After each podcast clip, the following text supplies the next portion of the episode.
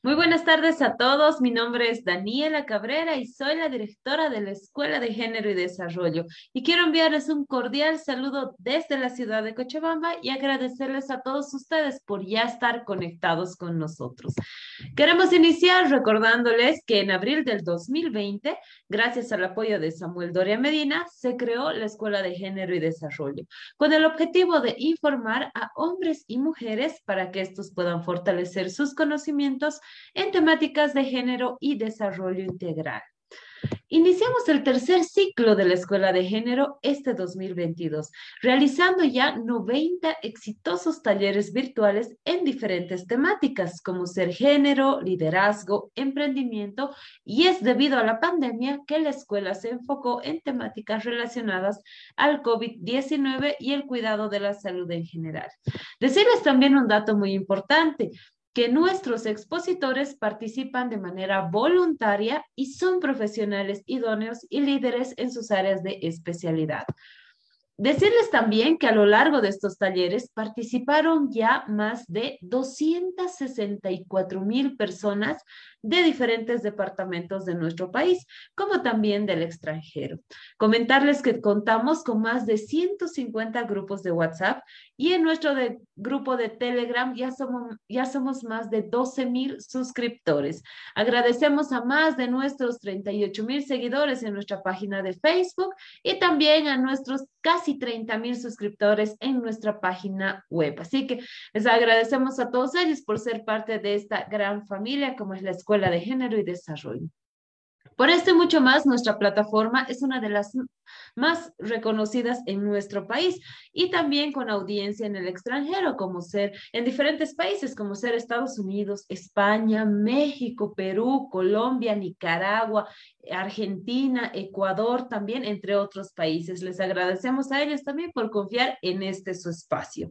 Decirles que todos nuestros logros no serían una realidad sin la participación y compromiso de todos ustedes. Les agradecemos de corazón por confiar en este espacio que ha sido creado con mucho cariño para todos ustedes. Recordarles también que todos los temas de los talleres los eligen ustedes a través de las votaciones que habilitamos en nuestra página de Facebook y además las sugerencias eh, que nos dejan en los comentarios a través de los formularios de inscripción. Así que, por favor, déjenos sus, saber sus comentarios, sugerencias para los siguientes talleres de la Escuela de Género. Así que les pedimos a todos que puedan participar de manera activa. Hoy, como todos los días, reafirmamos nuestro compromiso de seguir trabajando porque estamos convencidos que con educación Bolivia puede. Muy buenas tardes a todos, bienvenidos a un nuevo taller de la Escuela de Género, nuestro taller número 91, donde vamos a hablar sobre un tema muy importante el día de hoy que conmemoramos el Día del Niño Boliviano. Agradecemos a todas las personas que nos han dado la sugerencia para realizar este taller, este taller tan importante en un día tan especial como es el 12 de abril que recordamos en, todo nuestro país al cuidado de nuestros niños. Así que les pedimos por favor a todas las personas que tienen un niño en casa, que estoy segura que son la mayoría, que por favor trabajemos, revaloricemos lo que son sus derechos, y también los protejamos, les demos las condiciones de vida que ellos merecen. Sobre todo, trabajemos en su educación, ya que ellos no son solamente el futuro, también son el presente de nuestro país. Así que en este día tan especial tenemos un, un taller dedicado también a todos ellos y vamos a hablar sobre lo que es el cuidado de la salud integral en los niños. Para esto quiero agradecer a Samuel Doria Medina por el apoyo constante para la realización de los talleres. Él nos va a estar acompañando más adelante. Y sobre todo, agradecer a nuestra invitada de lujo que tenemos el día de hoy, como es la doctora Mariel Trujillo Mena. Ella es pediatra, especialista en neonatología pediátrica, es médico de la Universidad Mayor de San Andrés, también es egresada de pediatría del Hospital de la Caja Nacional de Salud y también de neonatología en el Hospital Materno Infantil de la Ciudad de La Paz. Ella es miembro de la Sociedad Boliviana de Pediatría y Neonatología. Asimismo, es miembro de la Asociación Latinoamericana de Neonatología y la Asociación Internacional de Pediatría, como también la Asociación Latinoamericana de Pediatría. Ella es paz presidenta, expresidenta de la Sociedad Boliviana de Pediatría. Actualmente trabaja en la Caja Nacional de Salud de Tarija como jefe de servicio de pediatría y neonatología. Quiero agradecer a, la doctora Trujillo por estar esta noche con nosotros, por haber aceptado nuestra invitación. Recordarles a todos ustedes que vamos a tener 45 minutos de exposición de nuestra invitada del día de hoy y 45 minutos para que todos ustedes puedan realizar sus consultas a nuestra invitada del día de hoy. Muy buenas tardes, doctora Trujillo. Bienvenida a un nuevo taller de la Escuela de Género. Iniciamos, por favor, si usted me escucha. Ahí está la doctora. Bienvenida, muchas gracias por haber aceptado nuestra invitación. Iniciamos, por favor, adelante. ¿Cómo está, Danielita? Buenas noches, buenas noches a todos los que están escuchando el tema, ¿no? Y están acompañándonos. Agradecida por la invitación. Eh, este tema es muy interesante, el cuidado integral de los niños. Este, tema nosotros deberíamos como papás, mamás, tutores conocer al momento de tener un niño en casa, pero lamentablemente a veces adquirimos conductas a partir de lo que vivimos, a partir de aprendizajes que, que, que, nos da la familia, ¿no? Y a veces lo adoptamos como certeras a estas conductas. Pero quiero antes felicitar, como tú mismo dijiste, este día es muy especial, sobre todo para nosotros eh, los pediatras que vemos a nuestros pequeñitos cada día. Felicidades a nuestros pequeños grandes, porque son realmente muy grandes, que este día haya sido, haya estado colmado, lleno de alegrías, sorpresas y sobre todo de mucho amor de parte de toda la familia. Es un día que nosotros como adultos damos gracias porque ellos están en nuestra vida, porque ellos nos llenan de alegría, amor y hacen que todo se vaya olvidando, ¿no? Así es, estimada doctora. Hoy tenemos un día muy especial y como bien usted lo decía, los niños son los que alegran nuestras vidas. Y por eso es que el día de hoy vamos a hablar sobre los cuidados que debemos tener con ellos para que podamos seguir disfrutando de su alegría y sobre todo que ellos crezcan sanos y fuertes. Adelante, por favor. No sé si me pueden dar lugar para que pueda hacer la presentación, por favor. Sí, ya está usted, doctora, como coanfitriona. Puede compartir la pantalla sin problema. No sé si ya puede ver la, la audiencia. Sí, podemos ver su pantalla, doctora. Bueno, como les decía, el cuidado de, de la salud integral de los niños es un tema muy importante y que todos como, como personas que, que estamos, que convivimos con los con los niños deberíamos conocer, ¿no? Y muchas de las prácticas, como le decía, lo, aprendemos en el cotidiano vivir, pero no muchas de, las, de estas prácticas son las adecuadas para nuestros niños, ¿no? Y hoy día vamos a hablar más que todo de los TIC que nosotros como papás deberíamos conocer para una buena atención de los niños y estos niños vayan desarrollándose para que estos sean niños de, de bien en el futuro.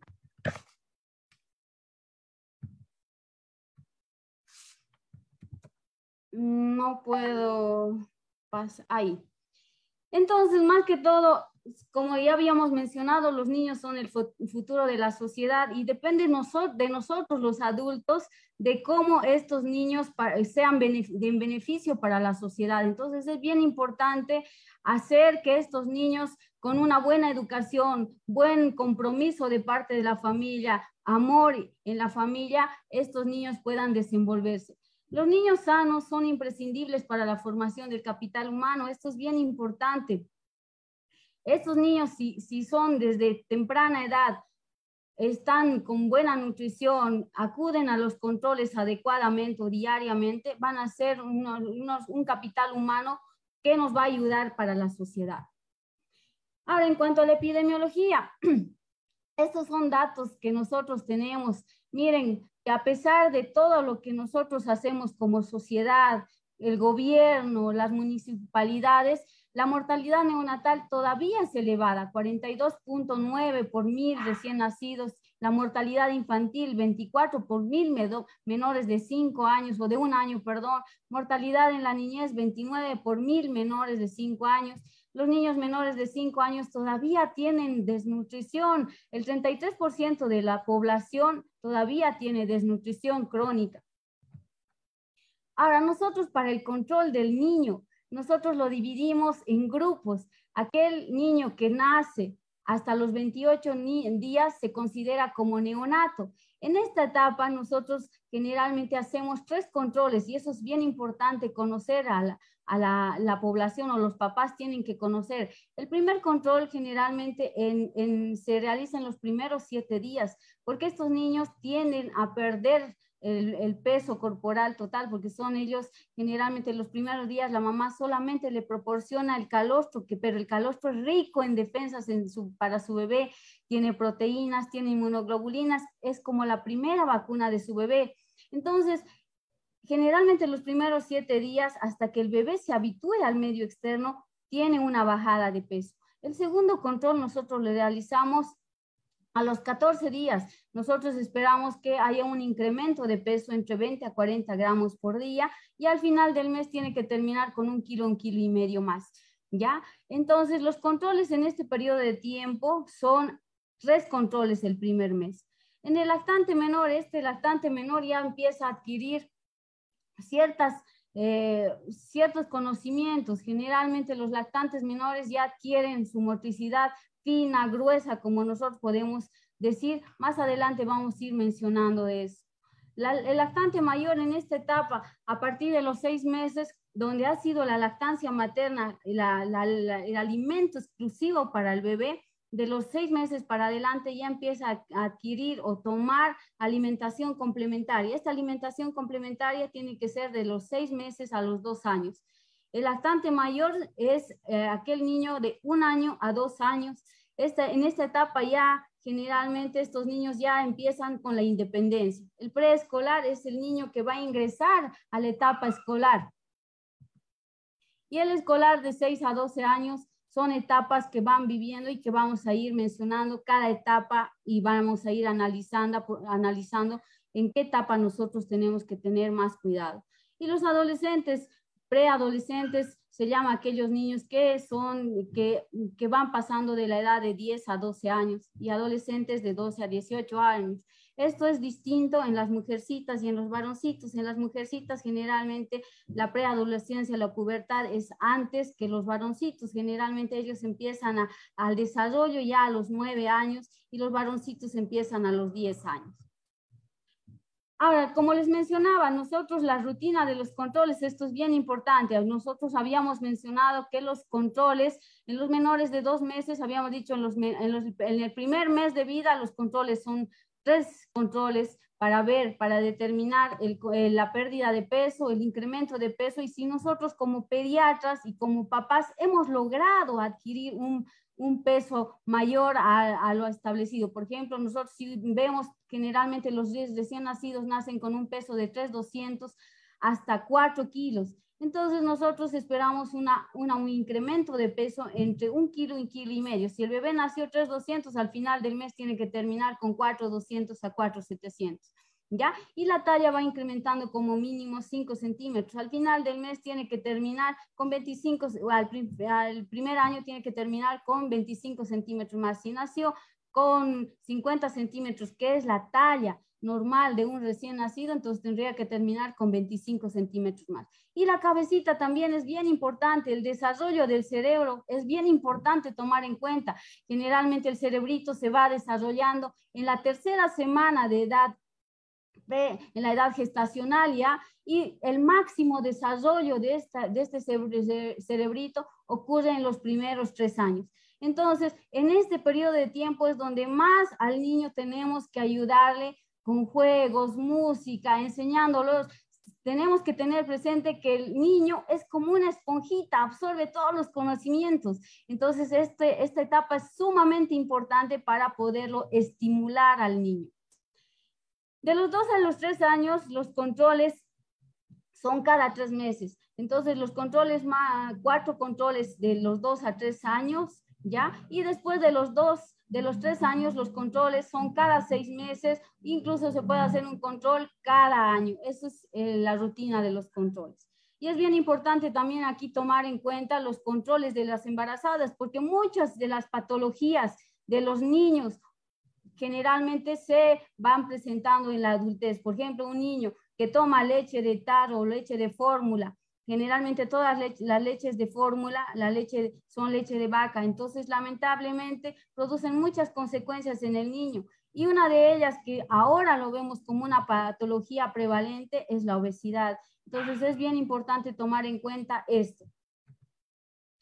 Ahora, los problemas de salud frecuente. Lamentablemente, a pesar de que la Organización Mundial de la Salud, la Academia Americana de Pediatría, han, se han hecho varias normas, incluso el IEPI que nosotros mencionamos, hay todavía patologías que son prevenibles que causan mucho, muchos casos de mortalidad y morbilidad. Una de ellas son las infecciones respiratorias altas.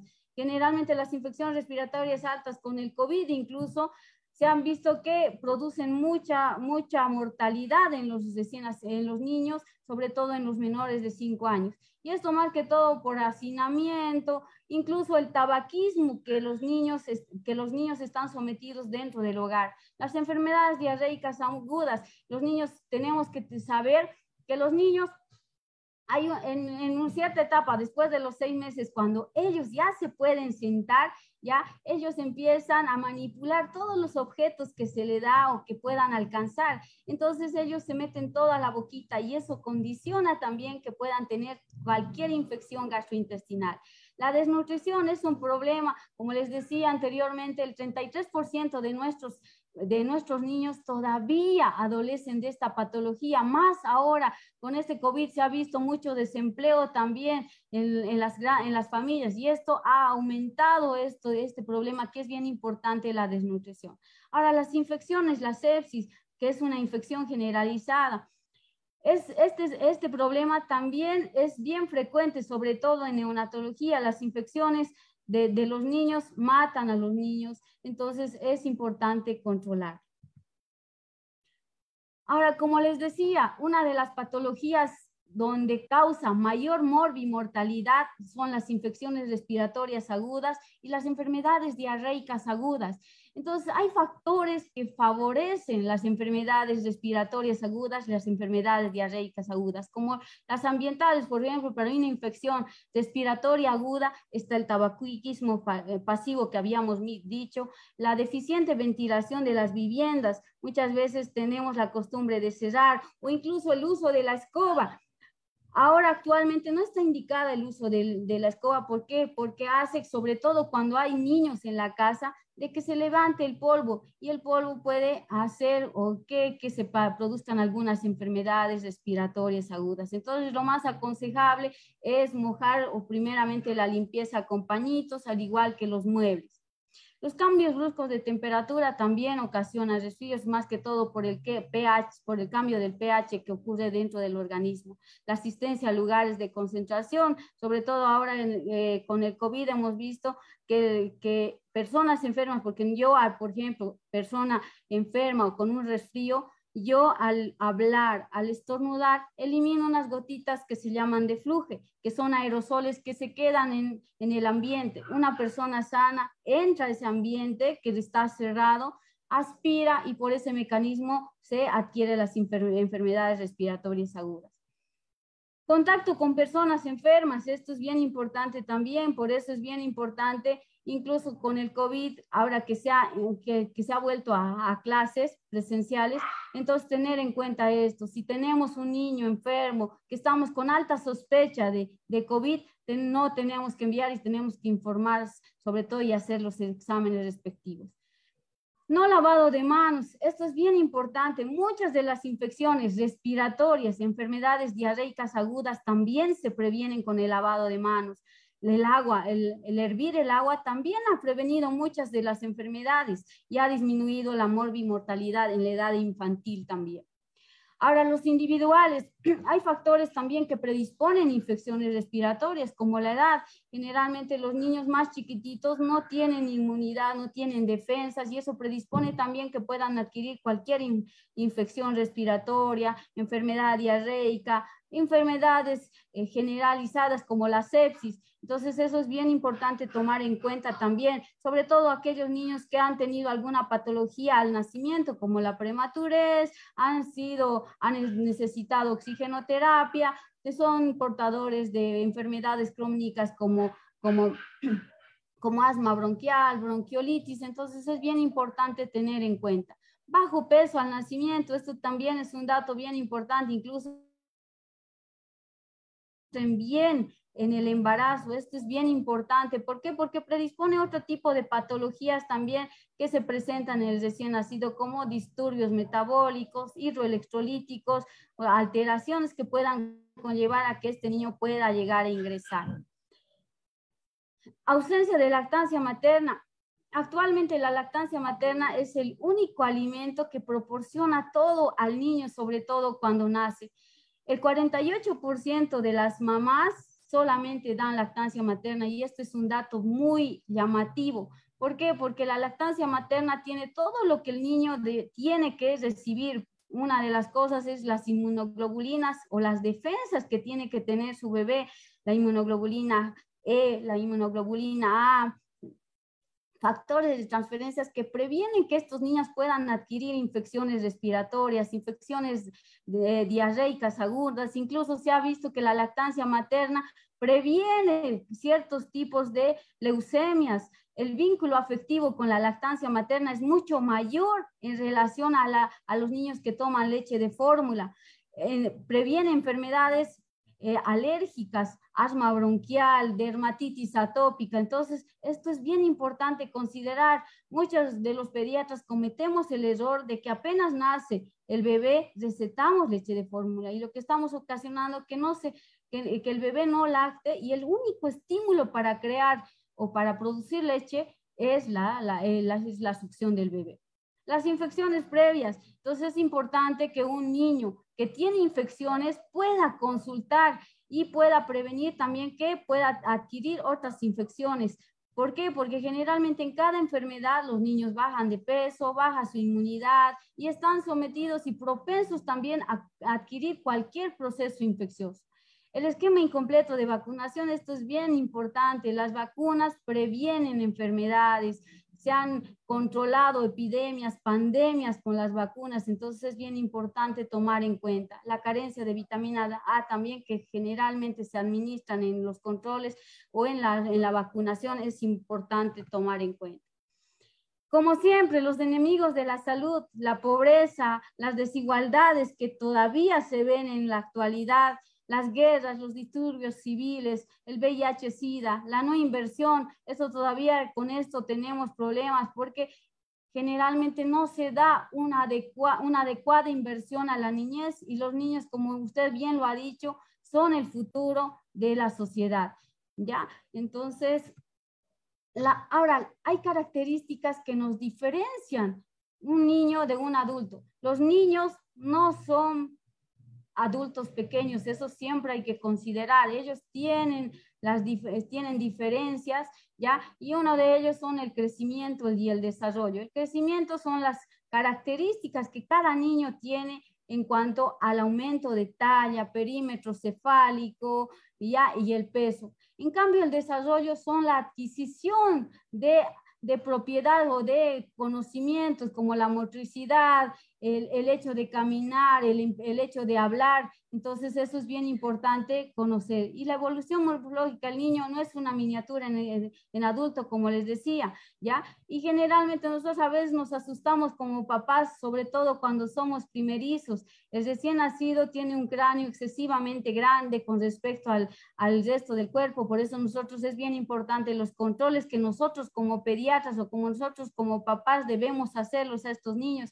nosotros tenemos en cuenta tablas para ver si el perímetro cefálico va incrementando adecuadamente. Por ejemplo, el primer trimestre de, de, de, la vida del niño a la vida eh, extrauterina va aumentando 0,5 a 0,7 centímetros por semana. Entonces, al final del mes termina con 2 a 3 centímetros más y eso es bien importante considerar, ¿ya? Ahora, en cuanto a la nutrición y el metabolismo, tiene una gran importancia en el niño y es diferente al, al, adulto. ¿Por qué? Porque generalmente el niño cuando nace, ya incluso tenemos que recordar que la mamá ha cumplido todas las funciones del, del, bebé. Ella ha comido por el bebé, ha excretado por el bebé, ha cumplido todas las funciones a través del cordón umbilical. Entonces, un bebé no puede adquirir carne eh, entera, aunque sea triturada. Por eso, la lactancia materna exclusiva hasta los seis meses es lo primordial en este niño. Ahora, nosotros como papás también, y eso es bien importante tomar en cuenta porque eso es la primera consulta de los niños, el cólico de lactante. Generalmente nosotros a veces como pediatras incluso recetamos leche de fórmula. Entonces la leche de fórmula es leche de vaca y no consideramos la capacidad gástrica que tiene este niño. La capacidad de gástrica el primer día es de 5 a 7 cc. ¿Qué significa? Yo le tengo que dar a este chiquitito 5 a 7 cc de leche solamente. Esa es la capacidad gástrica. Pero nosotros cometemos el error de a veces de recetarle 15, 20 y predisponemos a producirle alteraciones a nivel gastrointestinal que repercuten en la vida futura, como son estreñimientos, cólicos, que después en la familia también eh, repercuten. La inmunología, como les había mencionado, las peculiaridades inmunológicas del niño cuando nace, generalmente la mayoría de la inmunidad procede de la mamá. Por eso es bien importante darle el calostro, que es la primera lechecita que le sale a la mamá. El calostro dura los primeros tres días y el calostro es rico en defensas para el bebé y sobre todo es como nosotros mencionamos, es como la primera vacuna del bebé y es bien importante, como les digo, dar en las primeras 24 horas este calostro. Ahora, en los niños hay un, hay un término que nosotros usamos los pediatras que se llama solidaridad funcional. Entonces, ¿qué significa esta solidaridad funcional? Que los órganos y los sistemas del niño forman una unidad de tal manera que, por ejemplo, hay una infección respiratoria, esta infección respiratoria repercute sobre el área gastrointestinal, muchas veces se presentan con diarreas, se presentan con otitis, a veces se presentan con infecciones generalizadas y esto es bien importante considerar. El niño generalmente cuando se enferma repercute sobre todo su estado general, pues el niño lo vemos decaído, no quiere comer, pierde rápidamente de peso. Entonces, esto es bien importante considerar la solidaridad funcional. Características médicas del niño que lo diferencia del adulto. Esto es eh, importante considerar porque tiene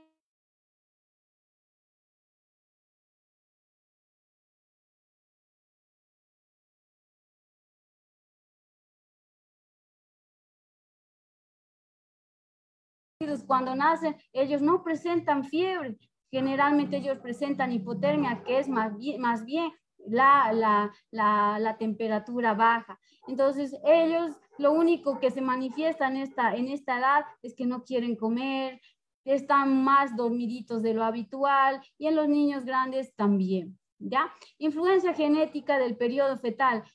Muchas de las patologías que se han adquirido en la niñez se presentan en la adultez y esto es bien importante considerar, sobre todo ahora que tenemos tanta obesidad con el asignamiento que hemos tenido por el COVID. Entonces, ahorita tenemos 33% de la población que es obesa, sobre todo en la edad pediátrica. Entonces, esto nos tiene que alarmar de sobremanera. ¿Por qué? Porque generalmente la obesidad predispone a, eh, trastornos metabólicos en el futuro, hipertensión, diabetes, entonces esto es bien importante considerar. Entonces, para ello es importante hacer las ecografías periódicas en el embarazo, sobre todo para detectar enfermedades genéticas que se puedan presentar en la niñez y pueden repercutir en la adultez, y así como lo que había mencionado. Las características sociales, influencia de la demografía, uno de los mayores logros que ha conseguido la pediatría es reducir la mortalidad infantil, que era el 80 por mil, ¿ya? ¿Qué más, generalmente ahorita todavía tenemos la pobreza, la ignorancia, ¿ya? Y que sobre todo no se han logrado establecer estos con la industrialización. Independencia con la patología del adulto. La mayoría de las patologías del adulto, como les había mencionado, pueden ser secuelas de la, de la edad infantil o pediátrica. Entonces, es bien importante prevenir la obesidad infantil para prevenir la obesidad adulta. Entonces, para esto nosotros, por ejemplo, consideramos como pediatras, cuando vemos que el niño está incrementando mucho de peso, con lactancia materna no nos preocupamos, pero vemos que el niño está tomando leche de fórmula, entonces llamamos la atención o no, hablamos, orientamos a la mamá para que disminuya la cantidad de leche de fórmula, porque esto predispone, como les decía, obesidad más adelante. ¿Qué hacer como ya habíamos mencionado ahorita, ya, ya sabemos que tiene peculiaridades la edad pediátrica, su inmunología está reducida, sabemos, ya habíamos mencionado que eh, dentro de la, de, del embarazo, cuando el niño está dentro del vientre de la mamá, todas las funciones son hechas por la mamá y cuando ya nace tiene que adquirir ciertas habilidades el niño. Entonces, ¿qué hacer, cuando, qué hacer para esto? Nosotros primeramente, la primera consulta que nosotros tenemos el pediatra, los, los pediatras, son cómo se realiza el baño. Entonces, la, el baño, sobre todo, es la frecuencia, tiene que ser diaria o por lo menos cada dos días, ¿ya? Generalmente nosotros como neonatólogos indicamos que el baño sea cada, después de las 24 horas de nacido el bebé. O algunos mencionan sobre todo, estos ya son creencias que es después de la caída del cordón. Ahora, para este baño tenemos que tener alcance de la mano de los elementos necesarios como ser toalla, pañuelos, jabón, ropa limpia. La temperatura del agua tiene que ser 26 grados y siempre como papás nosotros tenemos que colocar el codo del adulto. Poca cantidad de agua en la bañera y nunca dejarlos solos pocos centímetros, porque pocos centímetros del niño puede ahogarse. Nosotros tenemos que estar permanentemente con el, con el niño. Utilizar jabón neutro, y esto es bien importante. Blanco en pan, sin perfumes, no talcos tampoco, ni maicena. Actualmente se utiliza mucho la maicena. Evitar corrientes de aire cuando nosotros estamos bañando al niño. Tratar de respetar una rutina. ¿Qué quiere decir? Que nosotros como, como papás si bañamos a mediodía, entonces tenemos que tratar de mantener esa rutina para que el niño se habitúa a esta rutina. No olvidar lavar y secar bien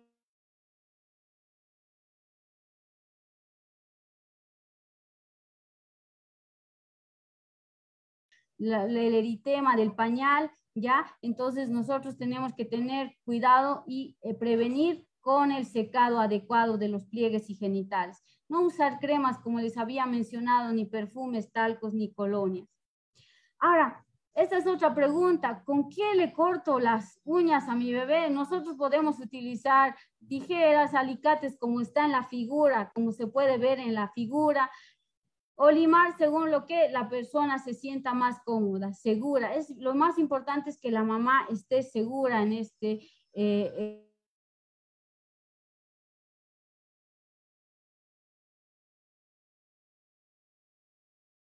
generalmente el control de esfínteres ya tiene que ser después de los dos años. Entonces, utilizar cambiador de material eh, fácil de limpiar, higiene de, con algodón, esto es bien importante. La limpieza, generalmente hay familias que la limpieza lo hacen con agua en cada cambio de pañal y esto no es un, una conducta, una práctica adecuada. Entonces, esto tengo que evitar. Yo puedo hacer la limpieza incluso con óleo, aceite de almendra, de coco para una limpieza adecuada, previniendo siempre las dermatitis que les había mencionado. Elegir el tamaño más adecuado del pañal, esto es bien importante y en la imagen yo puedo ver cómo elegir el, el, adecuado tamaño del pañal. Entonces siempre tiene que estar dos centímetros, tienen que entrar mis dos deditos ahí en ambos lados.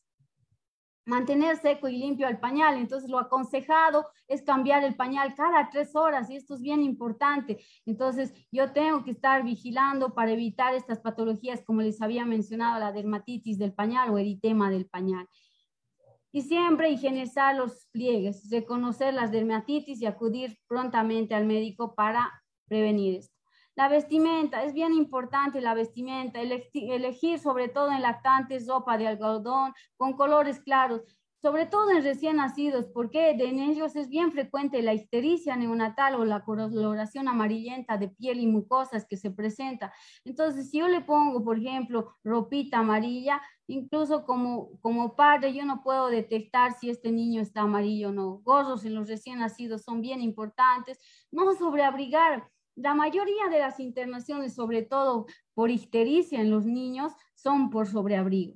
¿ya? Entonces yo me tengo que acostumbrar como mamá que la misma temperatura de mi bebé tiene, o la misma temperatura que tengo yo, tiene mi bebé también, y eso es bien importante considerar. Entonces puede estar con una ropita más de la que yo como mamá llevo. Medias y pantalón que no ajuste, ¿ya? Hasta los seis meses se prefiere lavar la ropita, bien importante, con jabón neutro. Ahora, los controles de los esfínteres, como les había dicho, esto es bien importante, sobre todo con la parte neurológica. En esta etapa que les había mencionado de los dos años, el niño ya es independiente, ya puede caminar, entonces es más fácil enseñarles, pero esta conducta tiene que ser siempre en el plan de juegos. Yo no tengo que reñir a mi bebé si se hace pis, caquita en la cama, entonces más bien tengo que orientarlo porque en esta etapa ya empiezan a entender los niños. Juego y lectura. El juego es un derecho que todo niño tiene y con el juego yo puedo hacer que estos niños vayan aprendiendo. Ustedes saben que los niños, por ejemplo, la educación vial que se realiza en los niños en la, en la primera etapa de la, de la edad o de la escuela, ellos repercuten sobre toda su vida. Incluso hay muchos niños que a los dos, tres años ya se les enseña educación vial y ellos son los primeros en decir y llamar a la, atención a los papás también cuando nos pasamos un rojo, cuando no estamos cumpliendo las normas eh, de automovilísticas.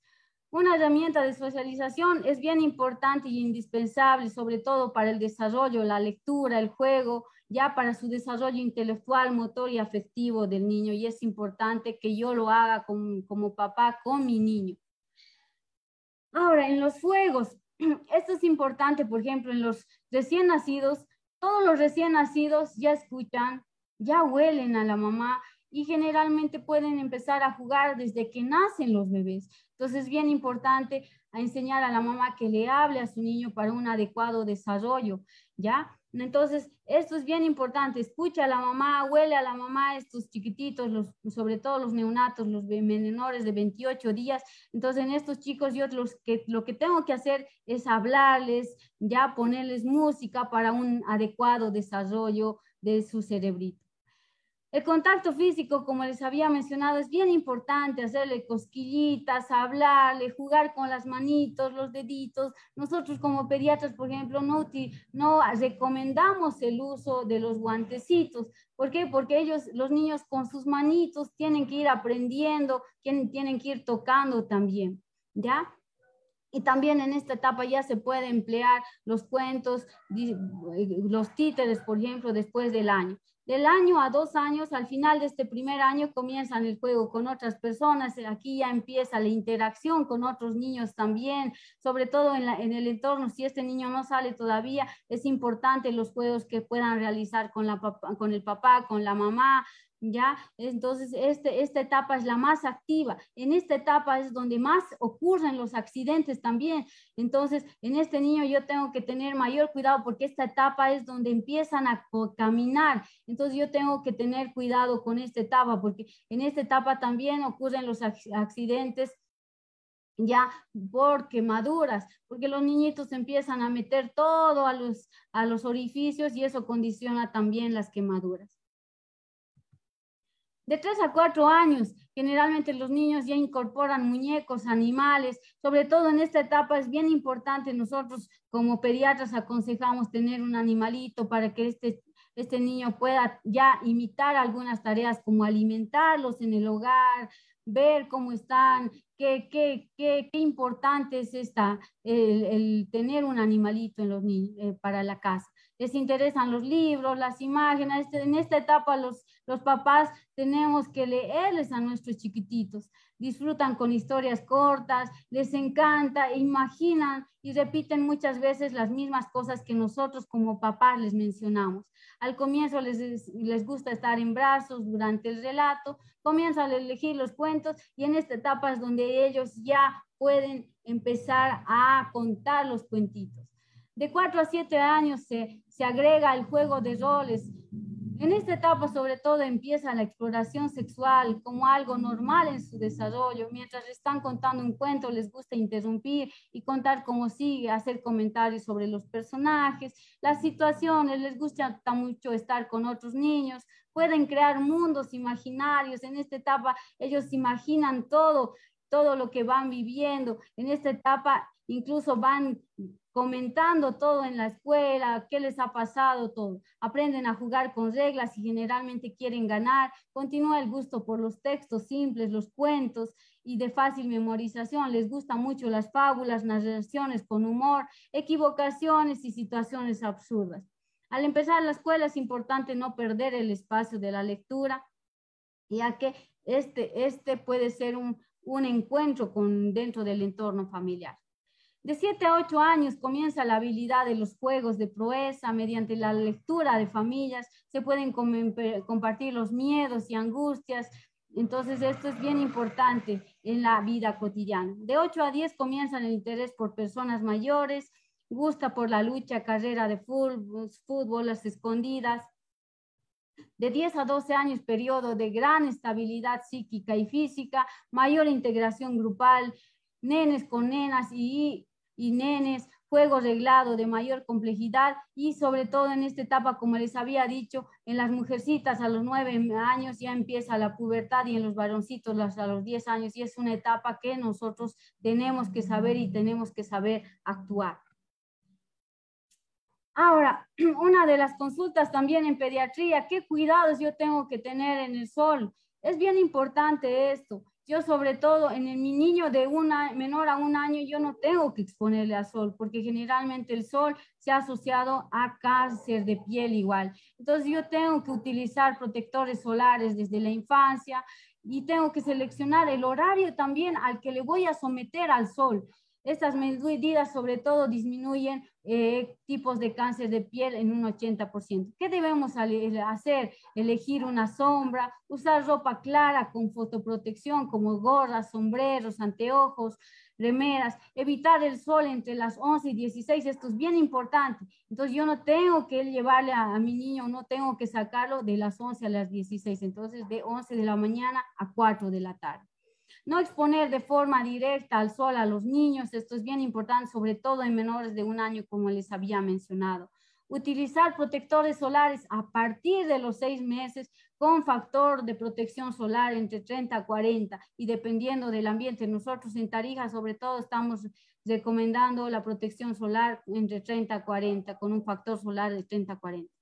Renovar la aplicación, esto es bien importante. A veces decimos los papás, pero ya le he puesto protector solar, pero el niño está en el sol, entonces eh, tengo que ponerle constantemente el protector solar. Se aconseja cada dos a tres horas el protector solar, más si el niño está transpirando.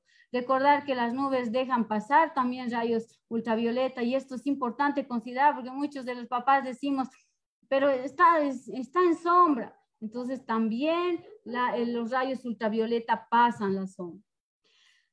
Ahora, en este, en este acápite, la utilización de TV, internet, teléfonos celulares, sobre todo, que, que se han convertido en un, en un, en un eh, mecanismo para pasar clases. Entonces, los niños se han habituado al celular, se han habituado al internet entonces, y esto está repercutiendo también sobre la salud visual de nuestros niños. Entonces, generalmente nosotros la recomendación que damos es de los 2 a 4 años, la actividad en línea siempre tiene que estar monitorizada por los papás. La televisión también y las películas tienen que estar monitorizadas por el papá. De 5 a 6 años comienzan a estos chicos a explorar la web generalmente por sí mismos. Entonces nosotros como papás tenemos la obligación de estar con ellos, guiarlos en, este, en, este, en esta etapa. De 7 a 8 años crece el interés y es normal que busquen formas de eludir los límites. Esto es bien importante. Generalmente los niños empiezan a, a dedicarse más al Internet, teléfonos, incluso eluden las, las tareas de las escuelas. Entonces, esto es bien importante considerar. De 9 a 12 años, expertos en línea buscan información, descargan música. Sabemos que, el Internet, por ejemplo, ha ido evolucionando muy, eh, muy garrafalmente. Si antes, por ejemplo, nosotros utilizábamos solamente teníamos, teníamos WhatsApp, ahorita hay otros mecanismos para que estos niños puedan estar, eh, puedan, puedan ayudarse o puedan quedarse más tiempo con el celular. Entonces tenemos que ayudarles a que esto no pase.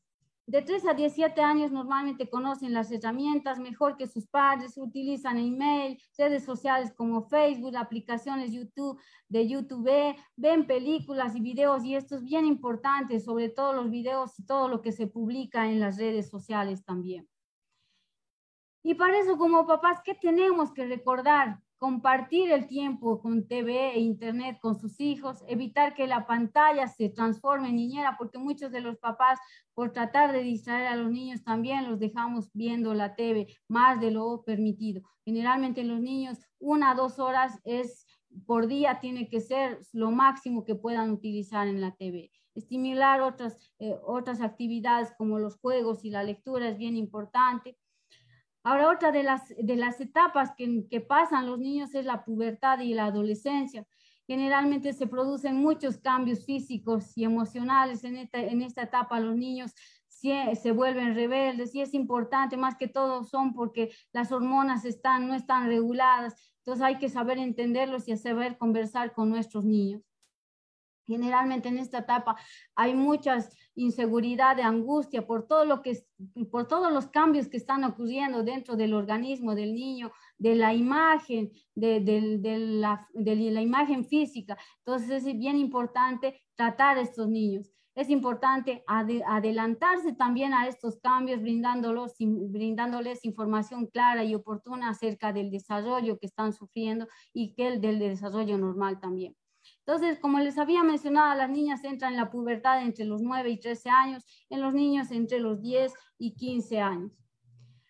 Ahora, en cuanto a la alimentación, esta tiene que ser muy saludable. Generalmente en el periodo inicial, que son los primeros seis meses, solamente se recomienda la lactancia materna exclusiva. Desde los seis meses hasta los dos años, la lactancia materna más alimentación complementaria. ¿Qué quiere decir? Papillas, eh, cereales, ¿ya? Entonces, todo cocido en esta etapa. Después, en la etapa de transición, también ya empiezan a incorporar las proteínas y demás nutrientes para su desarrollo psicosocial y crean, nosotros bien importante como papás, crear patrones de horarios y hábitos alimentarios. ¿Cómo darnos cuenta cuándo iniciar la alimentación? esto es bien importante saber desaparece el reflejo de sacar la lengua y se logra mantener sentado solo. El niño generalmente se mantiene sentado solo a los seis meses, reconoce una cuchara y la prensa con sus manitos porque ya puede hacer prensión, ya puede incluso manipular los objetos y pasarlos de una manito a la otra de glúteos sólidos y es lo que y algo muy importante para el futuro diferencia sabores texturas y colores. Pero aquí en esta etapa es bien importante conocer que no se tiene que iniciar azúcares hasta los dos años. Entonces es bien importante ni siquiera en la leche no tenemos que incorporar azúcares en la alimentación del niño. La erupción dentaria comienza también alrededor de los seis meses generalmente hasta los seis meses ya eh, empiezan a comer una comidita al día, como un plato principal y un postre, a los siete a nueve meses dos comidas al día, de nueve a doce meses o once meses tres comidas al día, doce meses cuatro comidas al día. Y, y lo mejor para la salud, y eso es bien importante tomar en cuenta, es la lactancia materna. Recomendaciones generales para todas las edades. Esto es bien importante para evitar, como les digo, una desnutrición o una obesidad. Entonces, los alimentos tienen que ser con moderación, con alimentos variados cada día para que el niño no se vaya aburriendo, consumir todos los días lo recomendable es consumir leche, yogur y quesos, comer diariamente frutas y verduras de todo tipo, consumir carnes rojas y blandas, retirando siempre la grasita visible. Sobre todo, en esta etapa, en, esta, en este acápite, por ejemplo, es bien importante considerar la grasita del pollo. Ahorita estamos viendo nosotros como pediatras muchos casos de pubertad precoz y sobre todo es por la alimentación que nosotros como papás estamos dando, sobre todo el exceso de soya también que estamos utilizando. La soya se ha asociado a la pubertad precoz, la grasita de del pollo. Entonces tenemos que tener cuidado con esto. Disminuir el consumo de azúcar y sal. Como les había mencionado, el azúcar no se debería dar, dar en un niño menor de dos años. Igual la sal tiene que ser escasa en poca cantidad en menor de dos años. Tomar abundante cantidad de, de agua es bien importante, pero esta agua también tiene que ser potable. Entonces yo sé que como mamá que no es agua potable, entonces por lo menos tengo que hervirla y hervirla tres minutos después de que ve evolución. ¿ya? Y si yo, por ejemplo, no tengo eh, mi, mi, agua potable, entonces uno de los mecanismos también para que esta agua sea, se pueda consumir es eh, la agregación de cloro, ya de una a dos gotitas en un litro de agua, dejar reposar media hora y empezar a dar. Evitar gaseosas y jugos artificiales azucarados, como les había mencionado. Aprovechar el momento de la comida. Esto es bien importante. Muchas de las familias, incluso la mía, nosotros a veces eh, nos ponemos a almorzar y está cada uno viendo nuestro celular y eso no debería ser así. Entonces, el, el, el, el, almuerzo, la cena tiene que ser el encuentro de toda la familia para el diálogo en familia. Mantener buenos hábitos higiénicos, siempre con lavándonos las manos con agua y jabón antes de entrar al baño, después de llegar de la calle, al preparar los alimentos, al alimentar a nuestros pequeños, al cambiar, eh, al cambiar los pañales y después de cambiar los pañales también es muy importante. Ahora, como les había mencionado, esta patología es pues, una enfermedad que se está presentando porque es una enfermedad, la obesidad, ¿ya? La obesidad se ha visto que disminuye en un 30% la incidencia de obesidad en adolescentes y adultos con la toma de leche materna exclusivamente. Nosotros lamentablemente, como les decía, el 48% de nuestros niños solamente toma leche materna exclusivamente y el resto, que son el 50 por 10%, que es la mayoría, empieza a tomar fórmula láctea. Y esto nos, conlleva también que este niño pueda tener obesidad a la larga, síndromes metabólicos a la larga, estreñimientos, problemas gastrointestinales a la larga. Entonces, esto es bien importante considerar. Por cada mes de lactancia materna, el riesgo de sobrepeso disminuye en un 4% y esto es un valor bien, bien importante. Diferenciar consumo de lactancia materna por biberón o pecho. ¿Y eso a qué se refiere? Por ejemplo, yo les había mencionado que si yo veo que un niño está aumentando muy rápidamente, pero solamente está tomando leche materna, no me preocupo. ¿Por qué? Porque generalmente los niños al año van bajando su peso y se regula completamente. Pero un niño que está tomando fórmula y que está incrementando bastante, yo ya me empiezo a preocupar porque esto predispone obesidad a la larga y como les había dicho, síndromes metabólicos, hipertensión, diabetes a la larga. Entonces, yo tengo que autorregular esta alimentación. ¿Qué vacunas deben recibir los niños? Aquí no vamos a poner mucho hincapié. Lo más importante es que el niño cuando nace tiene que recibir su vacuna BCG. Esta vacuna BCG previene contra la tuberculosis pulmonar y extrapulmonar pero como les decía, esta, esta vacuna es al nacimiento, no produce fiebre. Em, eh, lo que tengo que hacer en estos niños es este, este tipo de vacuna previene tuberculosis, como le digo, pero en el ambiente está sometido a infecciones respiratorias, todo. Entonces, bien importante dar leche materna para que pueda ayudarle a sus defensas. Después del, del, del, nacimiento, la segunda vacuna que se realiza es a los dos, cuatro, seis meses con la administración de la vacuna pentavalente, la DPT, la antipolio y la antirrotavirus. Sobre todo con la antirrotavirus, se ha disminuido, disminuido mucho los casos de enfermedades diarreicas agudas. Entonces, ahorita, por ejemplo, antes los niños mm, eh, morían por deshidratación, sobre todo por rotavirus. Actualmente, que la vacuna se administra a los dos a cuatro meses, la, la incidencia ha disminuido bastante. La influenza estacional se administra de 7 a 11 meses, la SDP antimalárica se administra al año, ya la DT adulto, entonces no vamos a mencionar, y los refuerzos que un niño siempre debe tener para prevenir infecciones. ¿Qué controles hay que hacer? Aparte de lo que les había mencionado, aparte de que, que tiene que asistir la mamá que tiene un niño menor a un mes, tiene que asistir tres veces a su control o tiene que estar registrado tres controles en su carnet de vacunas. Y a partir del mes, los controles, como les había mencionado, los controles sí tienen que ser mensuales, cada mes hasta el año.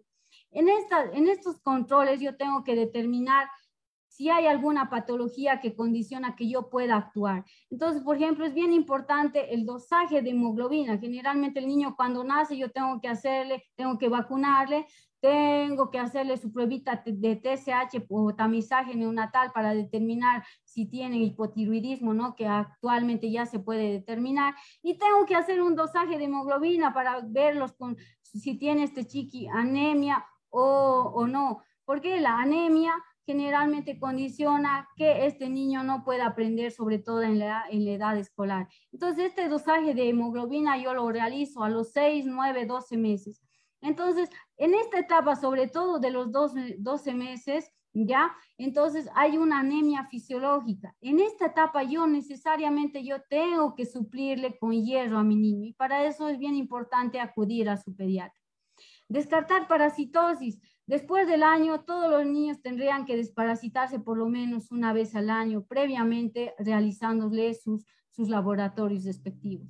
Ahora, el descarte de pie plano también, todos los niñitos generalmente nacen con pie plano por la grasita que tienen, ¿ya? Entonces, el descarte de pie plano se realiza después de los dos años y es bien importante acudir por eso al pediatra. La suplementación del hierro, como había mencionado, después del año todos los niños deberían recibir hierro para evitar la anemia, porque en esta, en esta etapa se presenta la anemia fisiológica que nosotros mencionamos. Ahora, ¿qué otros profesionales yo tengo que asistir o tengo que visitar? Es bien importante visitar al odontopediatra ya o al odontólogo. Después de que ha, salido el primer dientecito del bebé, yo ya tengo que utilizar la pasta dental. Y la recomendación para el uso de la pasta dental tiene que ser para los niñitos que ya tienen dientecitos, ya puede utilizar el cepillo, los cepillos de, dedito, ya, o una gasita también para la, limpieza, ya. Se sugiere el colino florado, ya, el tamaño de un arrocito. Para niñitos, ¿ya? Menores a tres años. Esto es bien importante considerar. Arrocito para niños menores a tres años, arvejita para niños mayores a tres años. Esa es la cantidad del colino que yo tengo que utilizar. Ahora, la higiene bucal es bien importante, como les decía, después de la emisión del primer, primer dientecito, yo ya tengo que empezar a cepillar los dientecitos de mi bebé. Entonces, esto lo puedo hacer con gasitas, como les había mencionado, con cepillo, ¿ya? Tengo que hacer, sobre todo cuando está emitiendo eh, o hay la emisión de los dientecitos, generalmente puedo hacer masajitos. En las sencillas esto disminuye las molestias cuando erupcionan los dientecitos. Tengo que cepillar sobre todo por lo menos dos veces al día después de que eh, haya, haya erupcionado los dientecitos. La pasta dental, luego de los dos años, con supervisión, siempre tiene que ser el lavado de los dientecitos hasta los seis o ocho años con supervisión de los niños. Evitar el uso de mamaderas, sobre todo con líquidos azucarados. Esto es bien importante para la salud dental.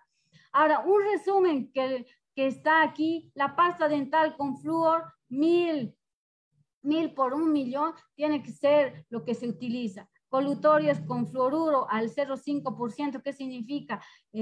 los, los colutorios más que todo. Esto es bien importante, mayores de 6 años. El uso de, el uso de hilo dental generalmente se recomienda en contacto dental, cuando ya hay dientecitos, como se puede ver la imagen. Y el hilo dental se realiza una vez al día, ¿ya? Y sobre todo se recomienda realizar en la noche. Cepillado desde la misión del primer dientecito, lavado dos veces al día, como les había mencionado, visita dental, esto es bien importante, tenemos que visitar al odontólogo antes del primer año o cuando haya erupcionado el primer dientecito. Y el barniz dental, esto es bien importante, desde la erupción de los dientecitos yo tengo que empezar a ponerle el barniz dental o cada tres meses si hay caries dental, ¿ya? Y cada seis meses si hay lesiones inactivas. Y la colocación de sellantes, que es bien importante en los niños, sobre todo con dientecitos permanentes en fosas y fisuras, ya tras la, emisión del primer molar, yo ya tengo que empezar a colocar sellantes. Esto es bien importante, ¿ya? Ahora, sobre proteger a los niños, ¿puede afectar negativamente su salud? Claro que sí, afecta su salud. Y esto es bien importante, no sobreproteger a nuestros niños. ¿Por qué? Porque estos niños, incluso si nosotros no los dejamos salir al medio ambiente, estos niños no tienen eh, inmunidad, porque el niño incluso afuera de la casa tiene que saber qué gérmenes hay y, y este mismo organismo tiene que adquirir inmunidad o defensas para este germen. ¿Qué implica la sobreprotección en niños? Generalmente los niños, que los niños sean más demandantes, que no, que no acepten una respuesta, no, no mostrar iniciativa. Por ejemplo, los niños a veces nosotros los papás cometemos el error de hacérselo las tareas o ayudarles en las tareas. Entonces, estos empiezan a no mostrar iniciativa, mostrarse irritable y con poca tolerancia. Por ejemplo, si nosotros en alguna oportunidad no queremos darles nada, entonces estos son intolerantes. Ser menos autónomos, o sea, no, no ser dependientes. Entonces, y esto es bien importante. Nosotros como papás tenemos que hacer que estos niños sean independientes y puedan desarrollarse en el medio ambiente y en la sociedad.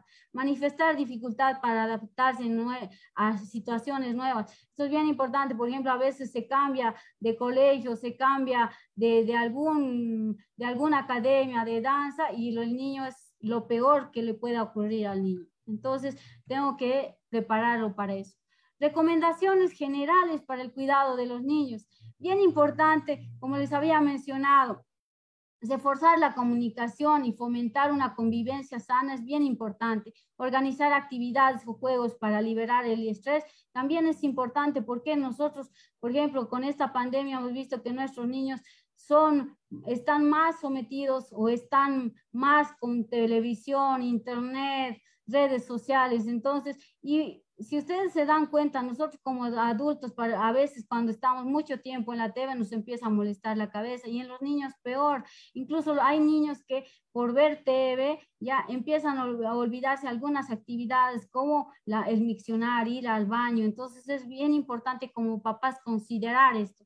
Promueve la, promueve la actividad física y evita el excesivo uso de tecnología en casa. Esto es bien importante, la actividad física. Precisamente por falta de actividad física, ahorita estamos viendo algunas patologías que antes no veíamos, como la obesidad.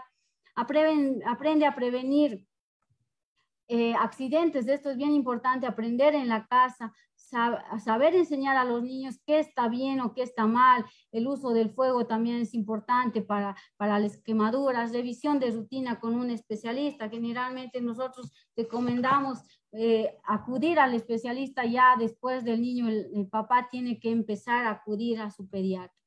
Los niños deben visitar al psicólogo periódicamente. Esta es una pregunta que se me ha hecho.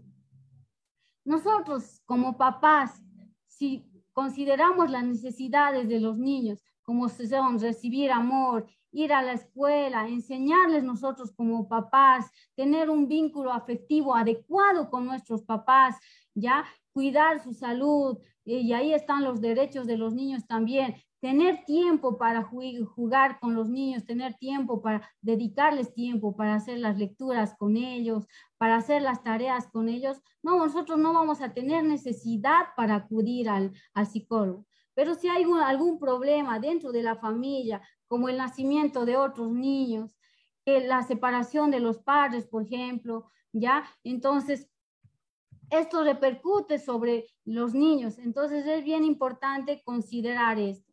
¿Ya? Entonces, ¿cuándo visitar al psicólogo?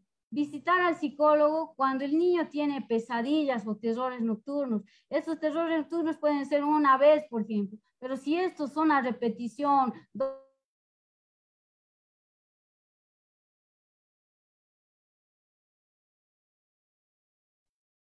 Si este niño exhibe comportamientos difíciles de manejar, como la desobediencia, la agresividad o un apego excesivo, por ejemplo, que no se quiera separar del papá, que llore apenas se le saca, entonces yo tengo que consultar al, al psicólogo. Si tiene problemas en la escuela, ya sea de conducta, de aprendizaje, le cuesta concentrarse, se aburre a menudo, como el síndrome. Ahorita, por ejemplo, hay muchas enfermedades como el autismo, el síndrome de hiperactividad y, y falta de, la, de atención, que, que, que, se está viendo muchos casos. Entonces, yo tengo que mm, tomar en cuenta eso. Si mi niño tiene problemas al concentrarse, se aburre a menudo con las cosas o con las tareas que hace, se muestra muy intranquilo, está todo el tiempo irritable, entonces necesariamente yo tengo que hacer visita al psicólogo. Otra de las consultas que se me realizó, ¿cómo elegir a su pediatra? Este, este tema, mire, generalmente lo, lo, que los papás tienen que buscar es que el, el pediatra sea empático, que esté, que les vaya explicando de cómo son los cambios en el niño que se puedan ir presentando, como el desarrollo y el crecimiento que se pueda ir presentando que sea empático con ustedes, porque muchos de los papás, por ejemplo, son primerizos, tienen muchas dificultades y a veces para nosotros como profesionales, por ejemplo, nos parece algunas preguntas que se debería saber, pero para ellos están en una etapa de aprendizaje, nadie ha nacido sabiendo, entonces, y todos tenemos que ir aprendiendo con las vivencias que vamos eh, que vamos viviendo y con todas estas charlas que vamos teniendo también. Entonces el pediatra tiene que ser empático, cariñoso, amable, que se expresa con claridad con los padres y sobre todo que se gane la confianza de nuestros pequeñitos que son los que van a asistir a la consulta y los que tienen que tener confianza con el pediatra para manifestar todas sus dolencias. Ahora, las recomendaciones para para un cuidado de salud integral en los niños, como es el tema. Esto es bien importante. Hemos hablado hasta ahora la salud dental, cuándo utilizar hierro, cuándo desparasitar a nuestros niños. Entonces, esto es bien importante. En las recomendaciones, por ejemplo, el uso de lactancia materna es bien importante y ahorita son conductas que no lo utilizamos y la lactancia materna previene, como les había dicho, hasta casos de leucemia. El coeficiente intelectual de un niño que toma leche materna y se ha comprobado con varios estudios que se han realizado, el coeficiente intelectual es mucho mayor en un niño que toma leche materna en relación a un niño que toma leche de tarro. Entonces, la, la lactancia materna exclusiva hasta los seis meses es bien importante. Ya como les decía, muchos de los pediatras cometemos el error de directamente recetarle leche de fórmula y eso no debería ser una buena conducta. La mayoría, o el 90% de los niños deberían estar lactando las primeras 12 horas. Alimentación complementaria, como les decía, después de los seis meses, cuando ya ha adquirido la madurez el niño, ya ha desarrollado, ya ha habido un desarrollo gastrointestinal, entonces tiene que complementar la lactancia materna con la alimentación complementaria materiales tratados con insecticidas. Y esto es bien importante considerar también. Sabemos que los niños están en el suelo, es una etapa normal que los niños van viviendo. Están en el suelo, se meten todo a la boca. Entonces tenemos que tenerlo cuidado con los insecticidas, con los materiales de limpieza dentro del hogar también. Esto es bien importante. Entonces, para evitar cualquier patología en nuestros niños. El saneamiento del agua e higiene, esto es bien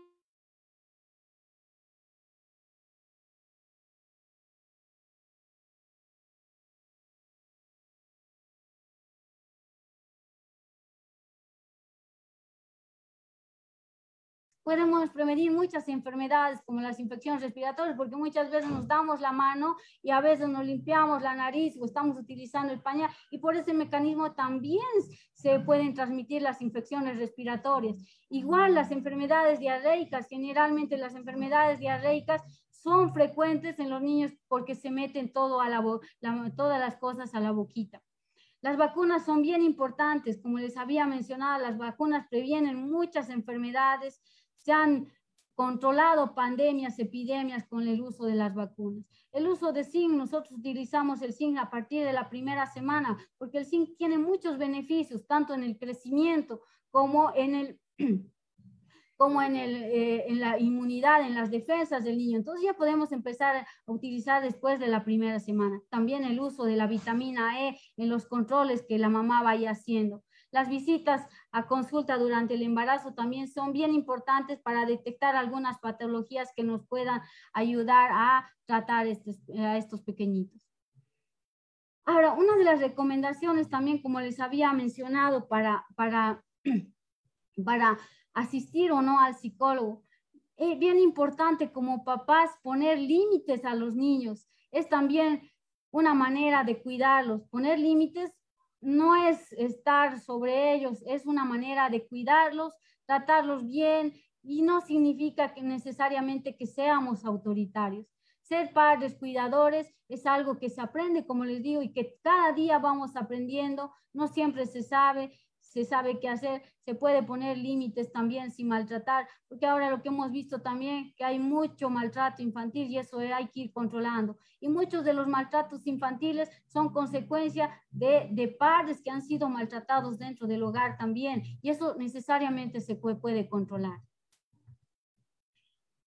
Una de las medidas, como les había dicho, es lavado de manos. Como pueden ver en la imagen, ya, entonces hay que enseñar a nuestros pequeñitos a lavarse las manos. Hemos dicho que el desarrollo del cerebrito ocurre hasta los tres años. En esta etapa el niño es como una esponjita que aprende todo con facilidad. En esta etapa, si nosotros le enseñamos a lavarse los dientes, como les había dicho, dos veces al día, eh, empezar a utilizar uso dental, cuando ya los dientecitos hayan emitido, haya dos dientecitos juntos. Entonces, si nosotros les enseñamos desde, desde temprana edad, de seguro estas enseñanzas van a estar por el resto de su vida. Entonces, en esta imagen yo puedo ver cómo nuestras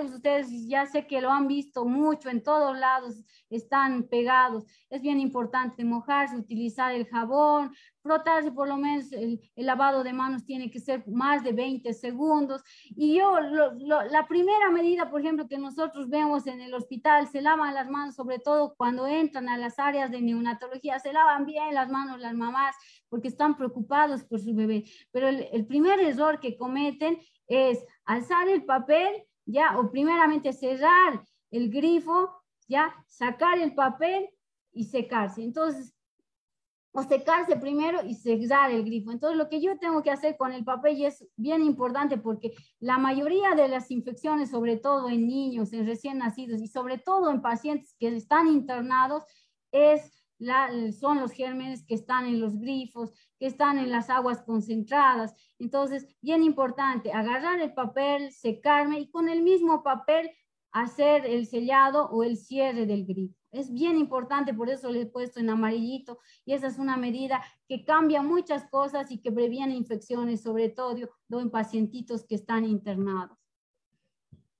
Para terminar ya, es bien importante en este día del niño recordar que nuestros niños tienen muchos derechos y, como que nosotros como padres debemos brindarles, como el derecho a ser niños, como les había mencionado. Este niño nosotros como papás tenemos que jugar con ellos, dedicarles tiempo y estas son medidas más que todo porque actualmente la mamá y el papá trabajan y lamentablemente a veces nosotros como papás no dedicamos tiempo a nuestros niños y es un tiempo que nosotros tenemos que dedicar para que estos niños sean de bien y sean de bien para la sociedad también. A crecer en libertad es bien importante y no sobreprotegerlos, a tener una identidad, a la salud, sobre todo, como les había mencionado, ahora creo que todos los papás ya sabemos que el primer mes tenemos que hacerle tres controles y después del primer mes los controles son cada mes hasta el año y después del año los controles son cada tres meses hasta los dos años y después de los dos años que se le haga un control cada seis meses o una vez al año es suficiente para el niño. Eso sí, siempre por lo menos un control al año en la detección de parasitosis para la desparasitación y para darle suplementos vitamínicos o de hierro también, porque la mayoría de los niños, por ejemplo, ahorita que no aprenden con facilidad, que se nos duermen en las escuelas, es porque tienen anemia o porque están o son niños que están cansados. Entonces, esto es bien importante tomar en cuenta. Tener a una familia, esto es bien importante y precisamente por esto es bien importante estos cursos que se dan, porque como les digo, muchas de las prácticas que nosotros realizamos en la vida cotidiana son de cosas que nosotros hemos aprendido en la vivencia diaria o dentro de la misma familia y que muchas veces las hemos adquirido o las, las, las utilizamos, pero no siempre son las correctas a protección y socorro, esto es bien importante. Entonces, cuando tengamos un niño, sobre todo que nosotros vemos que es maltratado, como papás, como sociedad, tenemos que denunciarlo y esto es bien importante. Ahorita nosotros como papás nos hemos vuelto muy pasivos, vemos cualquier maltrato a nuestros niños y no decimos nada. Y eso nos convierte en cómplices también y eso es bien importante conocer a una buena educación. Esto es bien importante, que a los niños les ayudemos a cuidados especiales. Entonces, estos son nuestros derechos de nuestros niños y que tenemos que respetarlos y tenemos que ayudar a que como sociedad estos niños puedan tener estos derechos. Gracias. No sé si alguien más tiene alguna pregunta. Van a disculpar, miren, he llegado rápido del trabajo, creo que a un principio estaba nerviosa. Muchas gracias. Queremos agradecer a la doctora Mariel Trujillo Mena, que el día de hoy nos ha hablado sobre, sobre el cuidado de la salud integral de los niños. Agradecerle, doctora.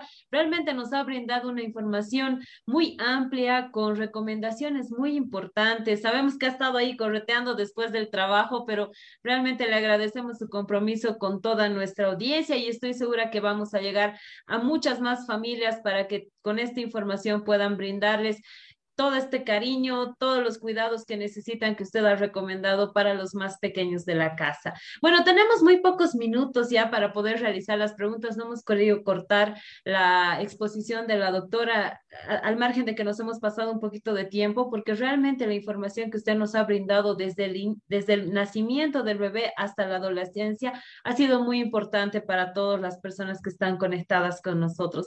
Vamos a ir con unas, un par de preguntas, por favor, para usted. Vamos a habilitar a partir de este momento en nuestra sala 1 a todas las personas que quieran realizar su consulta. Vamos a tener una o dos preguntitas muy puntuales para la doctora que por favor levanten su mano a través de la plataforma de Zoom y en sala 2 también envíenos sus consultas a través del chat que ya está habilitado y también en nuestra página de Facebook. Agradecer a todos los que están, que están, que nos están acompañando, sobre todo a través de esta plataforma virtual. Envíenos por favor sus consultas a través de los comentarios de esta, de nuestra página de Facebook. Doctorita, vamos a pedir por favor ser muy puntuales al momento de realizar la consulta y también al momento de responder para poder dar opción a que más personas puedan participar, ya que estamos llegando ya al final de nuestro taller número 91. Marisol Laura, por favor, adelante con su consulta. ¿Desde dónde nos acompaña Marisol? Buenas noches, bienvenida. Primeramente, buenas noches, eh, soy de La Paz. Tengo una consulta. Eh, mi hermanito, eh, el ombliguito se le ha salido y normalmente yo tengo consciente de que es hernia umbilical, y me dijeron que normalmente se le va cerrando en su proceso de crecimiento hasta los cinco años. ¿Cómo podría eh, saber si él tiene el bebecito eh, algún dolor, alguna molestia respecto al tema? ¿Qué edad tiene su niño, perdón? Eh, tiene tres meses, va a cumplir. Mm, en esa edad son bien frecuentes las hernias umbilicales, entonces no se preocupe, eso se tiene que ir cerrando nomás. Generalmente a veces el, cordón umbilical, o dirá el ombliguito, ya no, no se cierra bien adecuadamente porque el niño también llora mucho, tiene cólicos de lactante, entonces eso se va cerrando, entonces eso hay que esperar nomás lo que sí podemos hacer es ponerle un, una, una gasita, no una gasita, una telita adhesiva que, que, que sea como pared para que pueda el, el, ombliguito ir cesándose, porque es un conducto. Si usted, por ejemplo, le toca el, el ombliguito, es un conducto. Entonces, cada vez que el niño hace fuerza, puja, entonces brota más. Entonces lo que nosotros sugerimos como pediatras es poner una telita, no monedas, no gasas. A veces las mamás le ponen un botoncito, un algodoncito, no se pone eso porque es un conducto. Yo al poner una gasita, algo más bien lo que estoy haciendo es que no se cierre. Entonces yo solamente puedo poner una, una telita para hacer como pared y cuando esté pujando o esté llorando mucho no brote este cordón umbilical o este ombliguito. Muchas gracias por esta recomendación, doctora, y enviamos un saludo a todas las personas que nos acompañan desde la ciudad de La Paz. Vamos con otra consulta que también nos llega a nuestra página de Facebook y nos dice Jesmi Aileen Santos. Buenas noches, doctora. Gracias por el tema tan importante que es la salud de los niños. Mi pregunta es la siguiente. ¿Qué tan cierto es que una mamá que está dando de lactar se medique para que su bebé enfermo se recupere de alguna patología a través de la lactancia?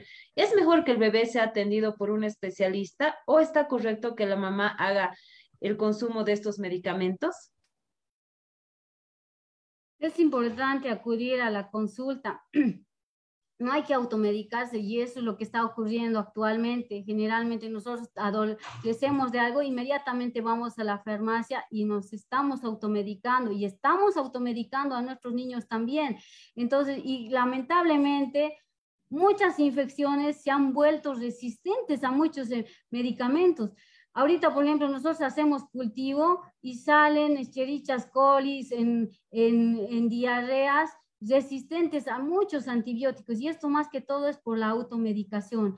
Entonces, muchos de los medicamentos no pasan por la leche materna y eso es bien importante considerar. Muchos decimos, vamos, voy a tomar amoxicilina y le va a pasar, mi, mi hijito está resfriado y le va a pasar por la leche materna. No pasa. Los medicamentos, la mayoría de los medicamentos no pasa, a no ser que sean anticonvulsivantes, no sean algunos quimioterápicos, entonces sí pasan la barrera pero después la mayoría de los medicamentos no pasa esta barrera.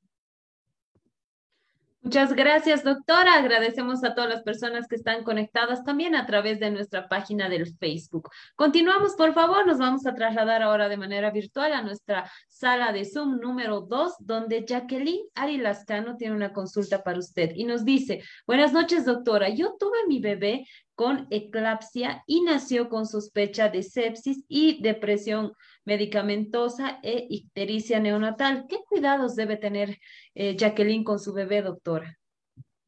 La eclampsia es la hipertensión que se presenta durante el embarazo. Eclampsia es seguramente la, la mamá eclampsia o preeclampsia. Preeclampsia generalmente no hay convulsiones y la eclampsia hay convulsiones. Ahora el niño si se ha internado más que todo por ictericia, la ictericia, la mayoría de los niños se vuelven amarillitos. ¿Por qué? Porque sus glóbulos rojos son más viejitos, se destruyen y consecuencia de esta destrucción de glóbulos rojos producen este pigmento. Hay una insuficiencia hepática también, lo que hace que no se eliminen estas bilirrubinas. Entonces, en este niño sobre todo me imagino si ha hecho sepsis, es, la sepsis es una infección generalizada, me imagino por la pregunta que ya ha estado de, dado de alta. Entonces, lo que yo le recomendaría a la señora es que siga acudiendo a sus controles, porque si ya está internada, se le tiene que hacer seguimiento, más si generalmente los niños que nacen por preeclampsia nacen chiquititos, pero bien desarrolladitos. Es como cuando yo, por ejemplo, someto al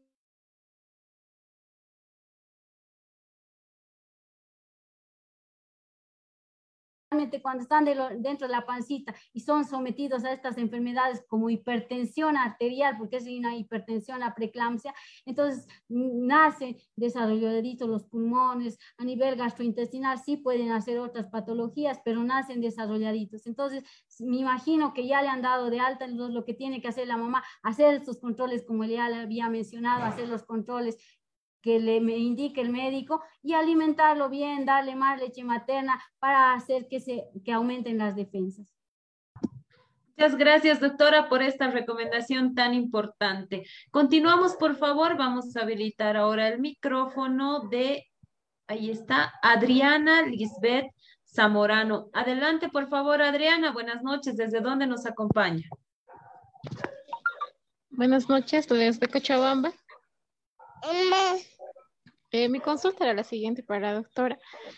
Que no sé cómo mejorar el, apetito de mis niños porque, o de mi hijito que no, no quiere comer, no pone todo tipo de pretextos para comer, no, sé cómo este, mejora su apetito, incluso he averiguado sobre los jarabes que mejoran el apetito, pero la verdad es que no, nada funciona. No sé qué sugerencia me puede dar o cómo puedo hacer. Adriana, ¿qué edad tiene tu bebé? Eh, tiene siete años. La, la, bebé sí come todo, pero el de siete años es el que no come. Entonces es un niñito ya está en la edad escolar generalmente él, bien importante que le lleve también al pediatra, como le digo, los controles tienen que ser anuales con su pediatra, puede ser que este chico tenga parásitos, entonces tendría que, se, le tendría que hacer buenos exámenes. Entonces una de las causas, como les había mencionado también, es que este niño pueda tener anemia y la anemia condiciona que el niño esté todo el tiempo cansado, sea apático a la comidita y no quiera comer. Entonces primeramente habría que hacerle un buen control y exámenes para descartar cualquier otra patología y recién darles vitaminas. Entonces no se aconseja darles vitaminas inmediatamente sin antes haberle hecho exámenes y descartar, puede ser una anemia y por eso el niño está bien, hipoactivo y no quiere comer, o puede ser una parasitosis también. Entonces para eso necesariamente tiene que acudir a su pediatra para poder determinar esto. Muchas gracias, doctora, por esta, por esta recomendación y un saludo también a todas las personas que nos acompañan desde la ciudad de Cochabamba. Continuamos en sala 1. Vamos a habilitar el micrófono ahora de Jaque Lascano. Adelante, Jaque. Buenas noches. ¿Cuál es su consulta y desde dónde nos acompaña, por favor? Eh, buenas noches. Eh, desde aquí de Potosí estoy conectada. Eh, mi consulta sería, este, de mí mi bebé es recién nacido, tiene un mes y medio y quiero, quisiera saber por qué mucho su nariz se congestiona.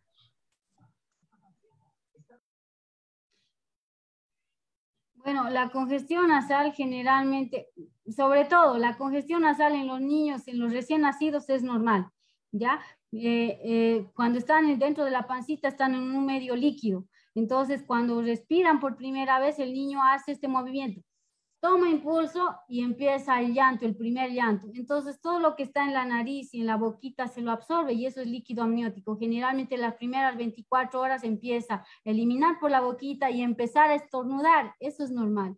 Ahora, si su bebé después de ese periodo de tiempo sigue estornudando, entonces habría que ver el entorno. Tal vez hay algo que le está ocasionando los, los estornudos, puede ser algún proceso alérgico, el polvo, todo eso. Entonces hay que averiguar en la casita qué está pasando. Generalmente en esta etapa los estornudos ya son un cuadro alérgico, algo que está pasando, ¿no? Dentro del hogar, sobre todo. Muchas gracias, doctora, por esa recomendación también y un saludo a todas las personas que nos acompañan desde el departamento de Potosí. Continuamos, por favor, nos trasladamos de manera virtual nuevamente a nuestra sala número dos, donde Giovanna Atora Mendoza nos dice, buenas noches, doctora, felicitarla por su gran exposición. Mi pregunta es, ¿hasta qué edad el niño tiene la manía de tocarse los genitales, y principalmente en los varoncitos, doctora, y qué cuidado se debe tener ante ello? Generalmente la etapa donde empieza a tocarse empieza a los cuatro años y termina a los ocho años. Entonces, en esta etapa es bien importante hablar con los niños, ya, pero estas son prácticas que generalmente todos los niños presentan. Ahora, si los niños, a pesar de haberle hablado, se siguen tocando, sobre todo en varoncitos, a veces son por las famosas porque la, el, prepucio es la, la, envoltura que está sobre el penecito. Entonces, esta envoltura está cerrado y se acumula un esmegma, una grasita que lubrifica todo esto. Entonces, no se abre, no se, no se abre eh, generalmente no baja el prepucio y los niños empiezan a manipularse de este, después de esta etapa que son los ocho años, ocho, nueve años. Pero hasta esa etapa ya tendría que terminar.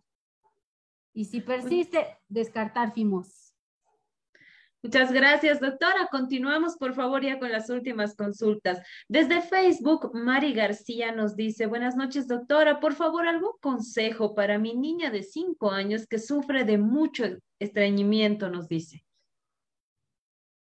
Miren, como les había mencionado, la mayoría de los casos de estreñimiento, ya generalmente son secundarias al uso de leche de fórmula a tempranas edades una de las causas que estamos viendo mucho en este periodo de tiempo. Ahora, lo mejor para tratar los estreñimientos son la dieta. Es bien importante, tiene que ser rica en fibra, verduras verdes, brócoli, espinaca es lo que más tiene, el coliflor lo que más tiene fibra. Si a pesar de esto mi niño sigue estreñido a pesar de cuidar la alimentación, entonces yo ya puedo utilizar algunos, algunos alimentos o algunas sustancias que le puedan ayudar a defecar. Entonces, pero primeramente yo tengo que encontrar la causa. Entonces, cuando se ha presentado, si el origen es reciente o es crónico. Generalmente en la mayoría de, de, los orígenes crónicos está el uso de leche de fórmula y lamentablemente con leche de, la leche de fórmula persiste por el resto de la vida, ¿no? Entonces cuidar la alimentación es bien importante, para esto tiene que ser rico en fibra y después generalmente lo que se utiliza son algunos fármacos o algunos medicamentos que le puedan ayudar a regular esto. Ahora el hábito de defecar, o diré, el defecar tiene que ser un hábito. Si por ejemplo el niño está tomando un, cierta medicación, yo estoy haciendo que haga deposiciones todos los días, entonces yo tengo como mamá decirle que a la misma hora todos los días vaya molestándole, porque como le digo, es un hábito. Si yo habitúo a mi organismo a hacer cada mañana a las 6 de la mañana, entonces mi organismo se habitúa. Entonces, y cumpliendo sobre todo con, la, con las normas que le he dicho, la buena dieta. Entonces, yo tengo que educar a ese estómago para que vaya haciendo todos los días. Muchas gracias, doctora. Bueno, lamentablemente estamos llegando al final de nuestro taller. Tenemos muchas preguntas todavía para usted. Sin embargo, decir a toda nuestra audiencia que a través de nuestras páginas de Facebook, del Instagram, vamos a publicar los contactos de nuestra invitada de lujo que hemos tenido el día de hoy para que ustedes también puedan contactarse con ella ya de manera interna para poder tener una consulta seguramente presencial o virtual también con nuestra invitada del día de hoy. Agradecer a la doctora Mariel Trujillo Mena por haber estado esta noche con nosotros con una gran exposición. Ah, estoy segura que ha disipado muchas dudas que teníamos acerca del cuidado integral de la salud de nuestros niños. Muchísimas gracias, doctora. Por favor, sus, sus últimas recomendaciones y sus palabras de despedida. No, pues a todos los papás recomendarles que dediquen tiempo a nuestros, o dediquemos tiempo a nuestros hijos, porque yo también soy mamá, dedicar tiempo a nuestros hijos es bien importante regular el uso del Internet, del celular es bien importante porque muchas de las, de las patologías psicológicas, sobre todo que se presentan actualmente, son consecuencia de que nosotros como papás no estamos controlando esto. Y seguir las recomendaciones, como les había mencionado, de, de, de acudir al médico, hacer las interconsultas respectivas con la, con, la higiene o con el odontopediatra, que es bien importante y que muchas de las patologías que se presentan a diario también son consecuencias de una mala higiene bucal. Entonces eso es bien importante. Y agradecida con toda la con todas las personas que hasta ahora nos han acompañado, ¿no? Y agradecida con usted también por la invitación. Muchas gracias. Queremos agradecer a la doctora Mariel Trujillo Mena, ella es expresidenta de la Sociedad Boliviana de Pediatría, que nos ha acompañado en esta tarde, noche ya, compartiendo todos sus conocimientos con todos nosotros. Queremos agradecerle de verdad, doctora,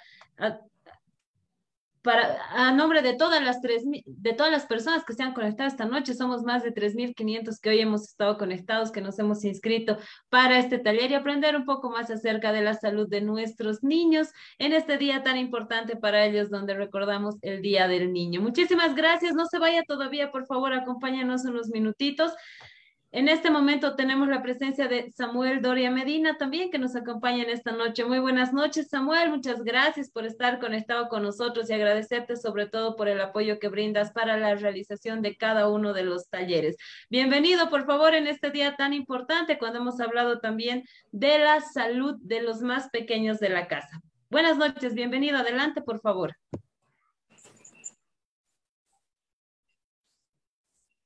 Muy buenas noches, eh, Daniela. Estaba prendiendo mi, mi luz. Eh, creo que, que ha sido una, una, muy buena idea el elegir el tema de, de, la salud de los niños e invitar a la doctora hoy que es el Día del Niño.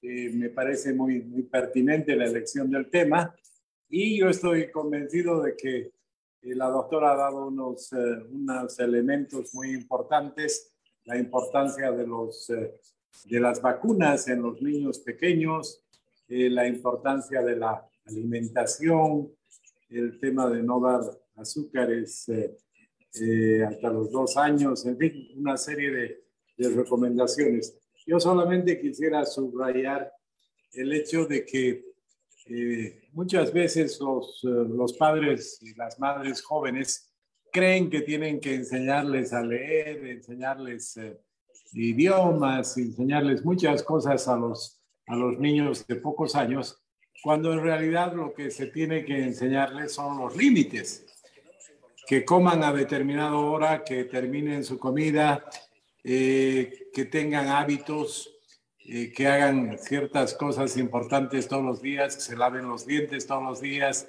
eh, que se bañen, en fin, una serie de hábitos que van fijando los límites. Si cumplen con esas tareas bien, cuando vayan al colegio con seguridad que los niños van a poder aprender eh, muy bien idiomas, matemáticas, historia, geografía. Pero si no se les pone bien el tema de los límites al inicio, eh, seguramente les va a costar mucho más todo lo demás. Eh, por otra parte, eh, yo creo que sí, en los niños ya no tan pequeños, en los más grandecitos, creo que el tema también lo ha mencionado la doctora, el tema de la comunicación. Yo siempre recuerdo de que cuando hay algún problema, cuando algún eh, joven, algún eh, niño de 10, 12 años eh, se va de su casa o desaparece o algo le ha pasado, las preguntas que hacen los policías eh, bien experimentados son muy útiles, ¿no? Preguntan cuándo ha sido la última vez que ha hablado con su hijo, eh, con quiénes sale su hijo, eh, qué cosas le gustan a su hijo. Y si los padres no, no tienen respuesta a estas preguntas tan simples, rápidamente los policías se dan cuenta de que hay un problema y hay un problema serio. Pero si uno tiene comunicación y como ella decía, aprovechar las comidas para comunicarse, si uno sabe con quién salen nuestros hijos, qué es lo que les gusta a nuestros hijos, eh, cuando que uno habla frecuentemente, no va a tener problemas. Entonces, eh, yo creo que es, han sido muy útiles estas recomendaciones y para los, eh, los que no han eh, llevado adelante esos procesos, eh, están a tiempo de llevarlos adelante y creo que eh, ha sido muy, una muy buena manera de, celebrar el Día del Niño. Así es que reitero mis felicitaciones para que los niños, eh, para que todos trabajemos para que los niños puedan comer adecuadamente, puedan jugar adecuadamente, puedan vivir su niñez adecuadamente, que esa es la mejor definición de una sociedad eh, democrática, que los niños sean niños. Eh, gracias, eh, Dani, y te felicito por elegir ese tema. Queremos agradecer las palabras de Samuel Doria Medina, que nos acompaña en cada uno de nuestros talleres de la Escuela de Género y sobre todo, Samuel, por estas recomendaciones tan importantes que tú también realizas para el cuidado y bienestar de nuestros niños y sobre todo por el apoyo que nos brindas para que cada martes a partir de las 18.30 cada uno de nosotros vayamos aprendiendo un poquito más acerca del cuidado de nuestra salud. Hoy tocó el día de los niños, hablar sobre los niños en, en su día, así que estamos muy contentos por ello, agradecerte por el apoyo que nos brindas de manera constante a la Escuela de Género. Agradecer también a nuestra invitada del día de hoy, a la doctora Mariel Trujillo Mena, que nos ha acompañado para hablar sobre este tema tan importante. Le agradecemos, doctora, y le esperamos muy pronto nuevamente en uno de nuestros talleres para seguir hablando acerca de los diferentes temas que son tan amplios para el cuidado y bienestar de nuestros niños. Muchísimas gracias también a todas las personas que se han conectado el día de hoy. Somos más de 3.000 3.500 personas que se han inscrito y han participado en nuestro taller número 91 de la Escuela de Género. No se vayan todavía, por favor. Queremos recordarles que los certificados de participación de este taller serán enviados a sus correos electrónicos en un lapso de 72 horas y también enviados mediante un link en nuestros grupos de WhatsApp y publicado en nuestra página de Facebook. Recordarles a todos ustedes, como bien decíamos, que nuestros talleres de la Escuela de Género son los días martes this a partir de las 18.30. Este martes 19 de abril vamos a hablar sobre un tema muy importante que también mencionaba nuestra expositora del día de hoy, como es el sobrepeso y los tratamientos de adelgazamiento. Este es un tema muy importante, como mencionaba nuestra invitada, para que debemos tratarlo desde la niñez, no solamente cuando uno ya es adulto. Así que vamos a tener también un, un invitado con mucha experiencia sobre este tema. Vamos a hablar sobre el sobrepeso y los tratamientos de adelgazamiento Así que los esperamos conectados nuevamente en un taller más de la Escuela de Género. Ya estamos con nuestro taller número 90, 92.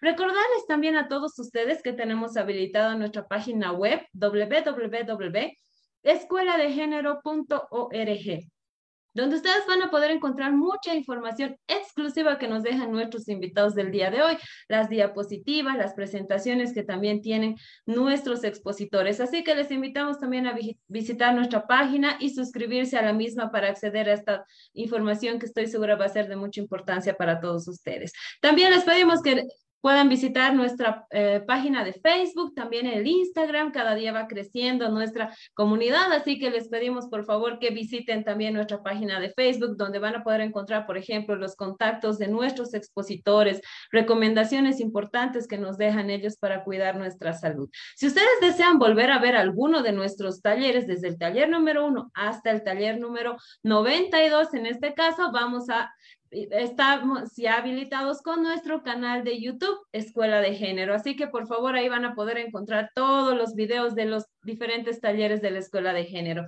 Y si ustedes solamente quieren escuchar alguno de los audios de nuestros talleres, también pueden encontrarlo en la plataforma de Spotify. Tenemos ya habilitado nuestro canal de podcast, donde ustedes van a poder encontrar todos los audios de nuestros talleres.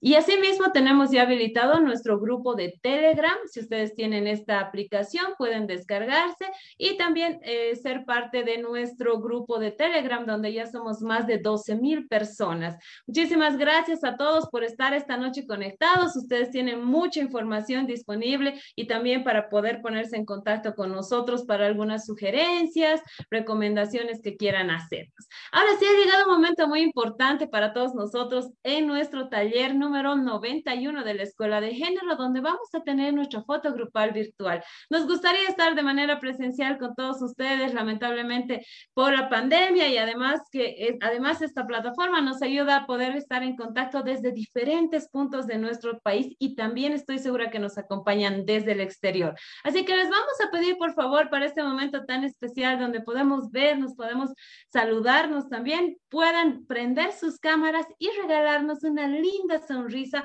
para que quede grabado en nuestra foto grupal número 91 de la escuela de género. Así que por favor, vamos mandando saluditos, prendan sus camaritas. Ahí estamos con Jenny Janet Chambi, acompañada de la más pequeña de la casa. Un abrazo para tu pequeña querida Jenny, que hoy sea un gran día. Esperemos que hayas mimado un montón y no te olvides que debemos seguir trabajando en cuidar sus derechos y darles una buena condición de vida también a ellos. Ahí tenemos a Olfa Zulema Sarmiento. Saludos, Olfa, Sara Velázquez, Carlos.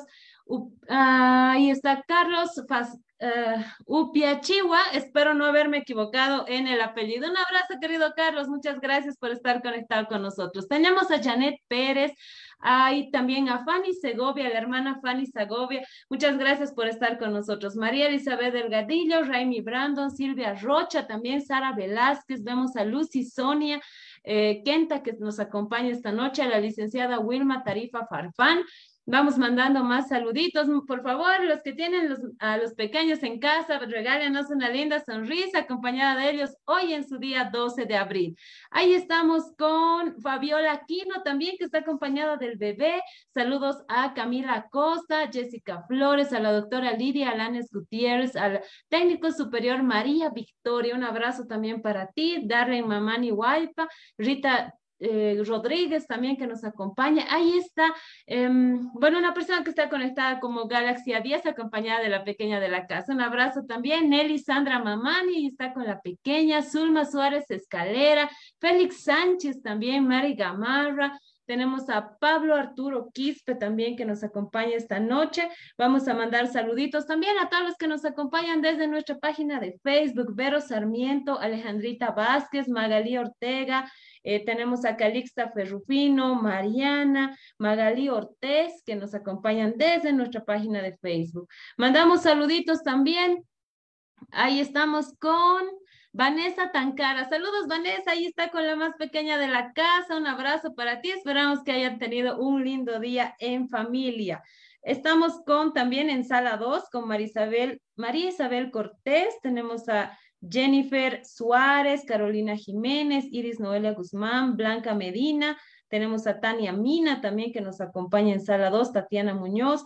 Muchísimas gracias a todos los que se han conectado el día de hoy para aprender un poquito más sobre este tema tan importante como ha sido el cuidado de los niños en cuanto se refiere a la salud. No se olviden que los esperamos el día martes a partir de las 18.30, donde vamos a estar hablando sobre este tema tan importante también como es el sobrepeso y los tratamientos de adelgazamiento. Así que vamos a estar hablando desde los más pequeños hasta ya la gente adulta. Así que vamos a tener un tema muy importante con un invitado de lujo de primer nivel también que nos va a acompañar en esta noche. Muchísimas gracias a todos por estar conectados. Mi nombre es Daniela Daniela Cabrera. Un abrazo a todos los niños en su día y sigamos en la lucha por su respeto a sus derechos. Que Dios nos bendiga a todos. No se olviden, por favor, que debemos ser responsables. Acudamos a los centros de vacunación, lavémonos las manitos de manera constante y no se olviden que en la escuela de género estamos convencidos que con educación Bolivia puede. Muy buenas noches a todos, bendiciones y nos reencontramos el siguiente martes a partir de las 18.30.